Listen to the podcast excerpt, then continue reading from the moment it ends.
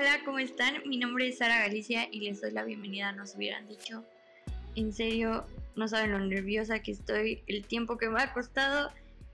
Y nada, les quiero agradecer mucho por estar aquí, por darme su tiempo, por escucharme. Espero les guste. Eh, si tienen alguna recomendación, pues ahí están mis redes sociales para que me las hagan llevar. Dudas también, para los que no escucharon el tráiler o aún tienen duda, nos hubieran dicho, es el resultado de lo mucho que me inspira la relación que tengo con mi hermana. Ambas crecimos en una familia conservadora. Nadie nos habló de sexualidad, ni de responsabilidad afectiva, mucho menos de educación sexual, masturbación, desamor, violencia, amistad. Eso fueron cosas que uno va, en lo personal, que yo fui aprendiendo con el paso del tiempo, muchas veces con muchísimos tragos amargos y muy malos momentos. Y es que nadie te explica que la virginidad no existe, que hay límites en las relaciones, que el amor romántico fuera de ser hermoso es nocivo, que decir no está bien, que el género es una construcción social, que masturbarse está bien, coger es normal y que se debe ser responsable afectivamente con los otros, pero sobre todo con uno mismo. Eso es, nos hubieran dicho un espacio para que hablemos de lo que no nos dicen, para comenzarnos a cuestionar y para tomar herramientas y con ello ir descifrando para dónde vamos. Sin más drama, y para no hacerles el cuento aún más largo, empecemos con el tema del día de hoy. La virginidad no existe. Y es que es en serio cuando les digo que no existe y por lo tanto no podemos perderla. Sé que si aún no empiezas tu vida sexual, seguramente has tenido muchísimas dudas respecto a esto. ¿Cuándo es el mejor momento? ¿Es malo? ¿Valdré menos? ¿Qué van a pensar de mí? y también muchas otras que es que se siente, cómo va a ser, me dolerá. Y es que tener todas estas dudas es algo completamente normal, no es tu culpa. Lo más seguro es que como yo hayas crecido en un ambiente conservador lleno de tabúes, donde si eres mujer te enseñan que debes ser virgen hasta el matrimonio, que el placer es malo. Y no solo eso, sino que lo más grave es cuando ligamos la virginidad y la vida sexual con el valor y la dignidad que tienes como persona.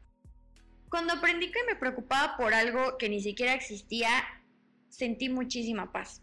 Era como descubrir que el monstruo dentro de mi closet no era más que un montón de ropa sin acomodar todo estaría mejor si nos hubieran dicho que eso que tanto cuidan es mera construcción social. Empecemos por algo básico. ¿Qué es ser virgen? Dícese de algo que permanece en un estado original y que todavía no ha sido utilizado. Si nos vamos a San Google, nos dará dos definiciones. La que se aplica para personas y lo describe como alguien que no ha tenido relaciones sexuales y el término virgen aplicado a territorio ojo aquí, que no ha sido explorado, cultivado o explotado por el hombre.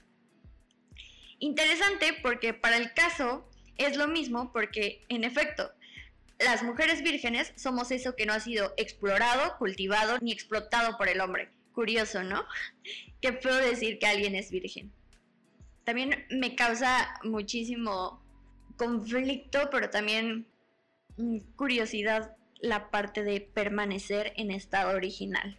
Como si tuviéramos esta marca de hecho de fábrica, sin defectos, sin uso, totalmente nuevo y así me fueran a comprar como un Funko que si lo abres pierde valor.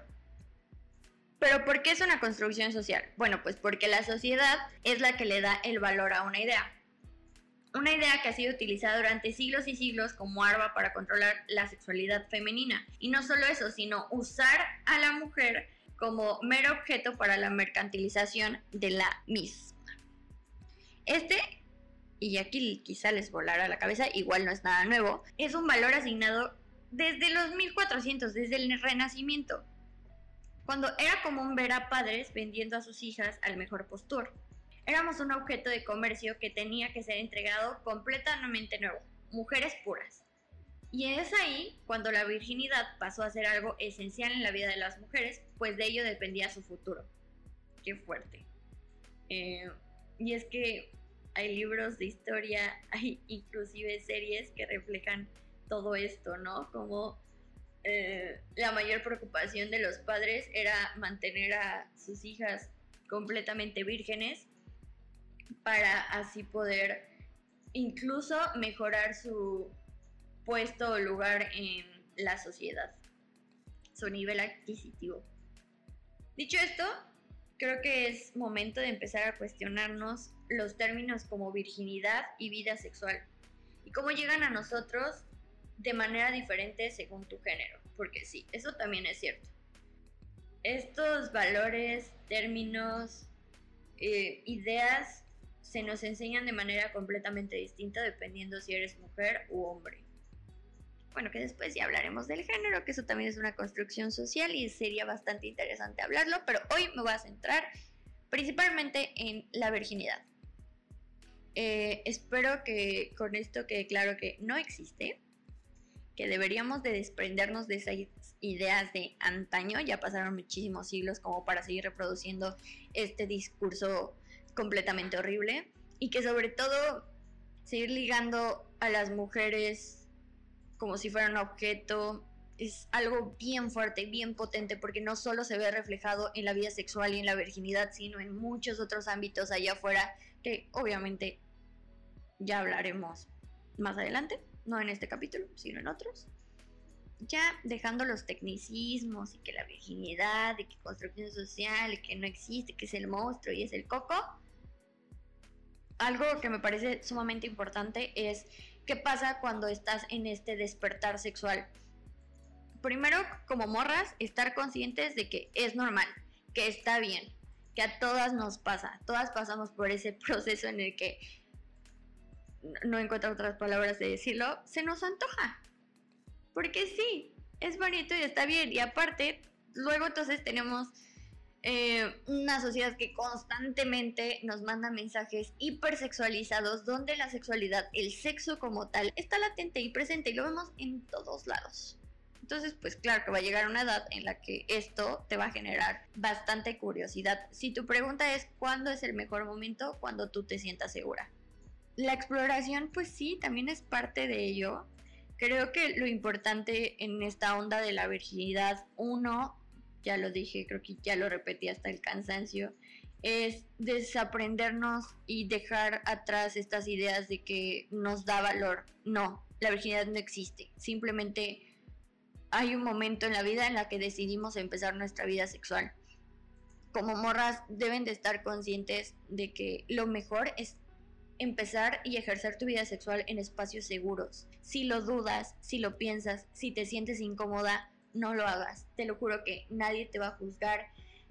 Llegará a su momento y seguro y espero, de verdad espero que para cuando lo vivas sea un momento totalmente hermoso, placentero y lleno de amor porque así debería de ser. También cuestionense por qué es que les interesa o por qué es que quieren empezar su vida sexual.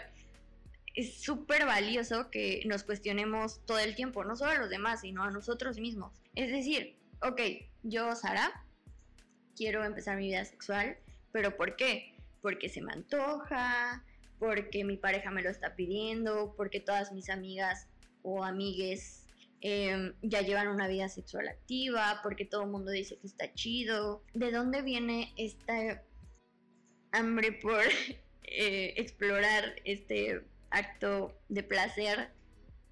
Y, y ya, y chéquense, si es nomás porque alguien te lo está pidiendo o porque genuinamente tú lo quieres descubrir.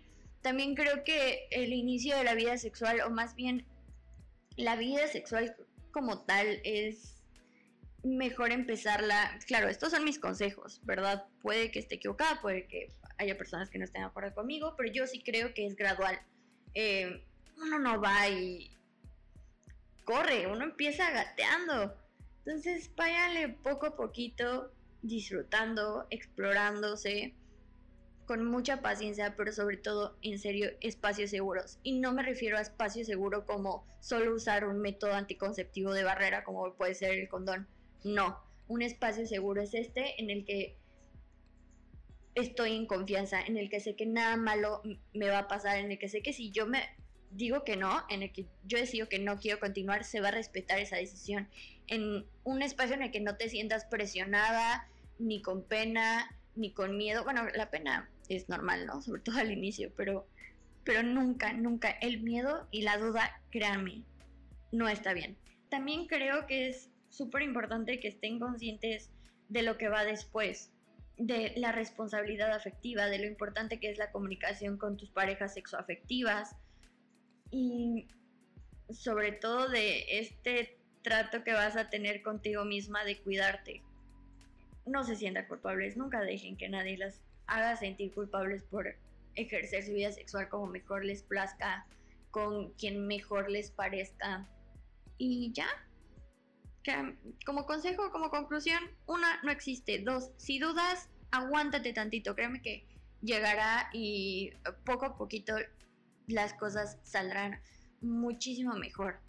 ¿Qué otra cosa? Recuerden que si ya empezaste tu vida sexual al año, tienes que empezar a hacerte las pruebas de, de Papa Nicolau y todos estos estudios. Se lo pueden hacer cada medio año, junto con tu chequeo normal.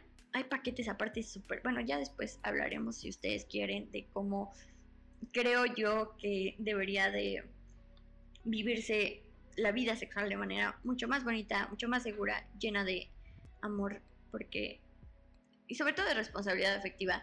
Y no quiero que piensen que hablo de amor en las relaciones como algo de pareja, no, no, es un todo mucho más tierno, creo yo, en el que cuidas de otra persona, que hablaré ya eso en otro capítulo, qué onda con responsabilidad afectiva, qué huele con aftercare, todos estos términos que he ido aprendiendo y que me parecen maravillosos, que hablan justo de generar este cambio, de empezarnos a cuestionar siempre desde la ternura, no ser tan como emitir juicios tan fuertes. Espero haber sido clara. Ya lo descubriré mientras edite esto. Pues nada, recuerden, amigas, amigues, amigos, este pedo no existe es una construcción social. Disfrútenlo mucho y háganlo de la manera más segura y buena para ustedes. Si tienen más dudas respecto a esto, ahí me escriben. Mis redes sociales, nada más estoy en Instagram como sdanielahdz. Ahí me pueden encontrar, me mandan DM. Próximamente sacaré el Instagram de Nos hubieran dicho. Y ya, ahí también andaré pilas compartiéndoles mucha información. Eso es todo, yo me despido. Soy Sara Galicia. En sido muchísimas gracias por su tiempo, gracias por escucharme. Perdón por los nervios. Espero que con el tiempo y con la práctica esto se vaya calmando y les pueda ofrecer cada vez algo mejor. Gracias por escucharnos, hubieran dicho. Si te gustó, lo compartes. Hasta la próxima.